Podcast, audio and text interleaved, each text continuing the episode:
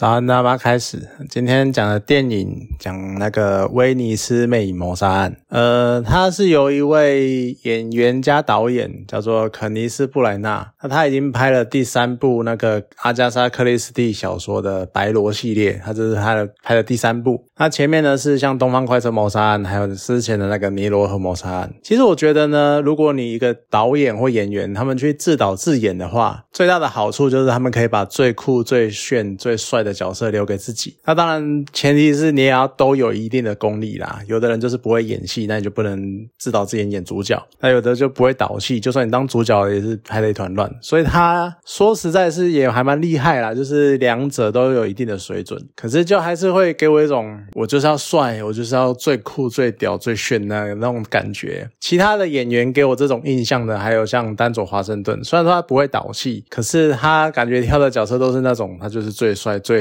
最强的那一个人，然后或者是像克林伊斯威特，他也是自导自演，然后所以他就是要演一种呃老者智者的那种角色，或是那种硬汉的那个样子，所以他们都会给我一种。就是都在自肥的那种印象。那此外呢，这一次的演员阵容，其实我真的是都不太熟悉。我比较认识的可能只有杰米道南跟那个杨紫琼。那就跟前两部相比的话，感觉知名度下降了一些，就不知道是不是跟这个原作的知名度，或者是类似题材的热度有没有关联？因为侦探片感觉不是这么的热门或这么的知名。然后再加上这个，你看《威尼斯魅谋杀案》，除非你是克里。是第一的那个小说迷，不然一般人可能也没听过这部片，呃，这部小说。那我觉得他可能也是想要做一点突破啦，就除了之前的那个侦探片的类型之外，他也融合了一些惊悚的元素。而且这个故事呢，本身又设定在万圣节前夕，然后在一个很知名的闹鬼的房子里面，所以我觉得它整体气氛塑造的算蛮不错，蛮好的。我觉得相较之下，可能优势在于说，一般观众呢，我期待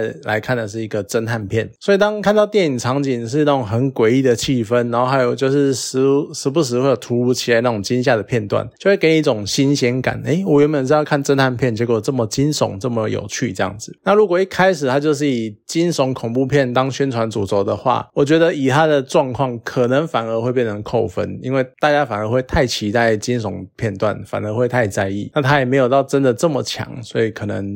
算是还不错的宣传策略。同样看到演员有杨紫琼，我心中就。就是又浮起一种他熬出头的那种莫名的感叹，尤其是你看他接下来片约啊，就是还有什么像《阿凡达三》啊之类的，就这种感觉更强烈。可是他其实，在电影里面，他很早就领便当了，就他演的灵媒效果真的是还蛮出色的，演的很像，然后很有那个感觉，然后这种很诡异，但是又真的你觉得好像他是不是上真的是鬼上身了，或者是真的在跟死者讲话这样子。不过呢，我们就要先忽略一个，就是这个角色他透出。出来的那种很浓很浓的刻板印象，感觉就好像东方人就是这种讲这种神怪鬼附身之类这种东西，就充满那种刻板印象。可是我们撇开这一点，他真的是表现的非常的不错。可是就真的太早退场了，因为他是某一个使者，所以很早就退场了。那再来呢？整个剧情我刚刚讲了嘛，就是气氛啊、场景，然后还有整个演员的表现都还不错。可是它的剧情呢，可能是因为阿加莎的小说，他是一个活跃在二十世纪中前期的人，所以呢，他的角色魅力算是相当的不错，每个人都很有特色。可是我之前在看他的其他的小说呢，对于小说中的案情啊，其他那个进展跟剧情的安排，就常常会有一种好像我先把这个剧情写完，那写到。到最后呢，我再去补中间的一些细节或一些设定，都会有这种感觉。那可能导演拍成电影呢，他要做情节的取舍，所以说在电影中可能这样的感觉就又更明显了。因为其实常常都是那种后面啊，就白罗在做案件的解说，我们现在也常看到嘛，就是像名侦探柯南，他最后会做一个案件的解说这样子。那很多情节呢，就变得好像是因为他说了，所以刚刚就是那样演的那种感觉，就是他一直在补设定。就比如说刚刚可能是从 A 跳到 B，结果他讲了之后，你才会知道哦，原来中间还有发生 C 这样子，就是常常在补之前的剧情，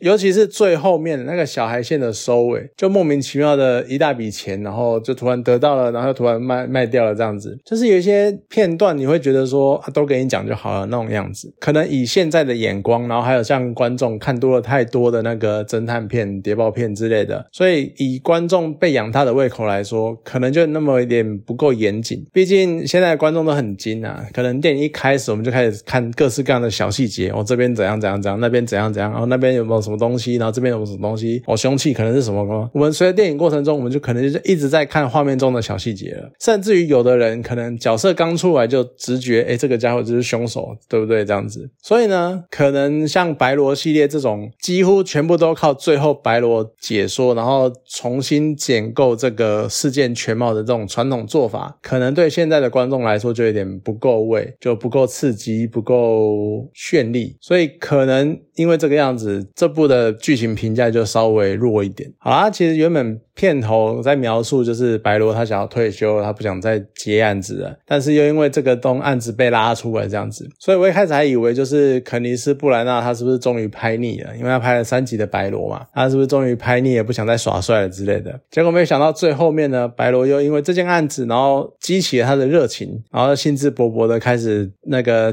当顾问啊，然后接案子破破案之类的。所以我觉得大概就是这条阿加莎名著的改编之旅，可能还有很长很。很长的路要走吧，就不知道他之后会再挑怎么样的案情，然后做怎样的编排。其实算蛮有趣的啦，只是而且气氛真的是弄得很好，所以我觉得当个小品看应该是还蛮不错的。好啦，今天这部电影就讲到这边，好，谢谢大家。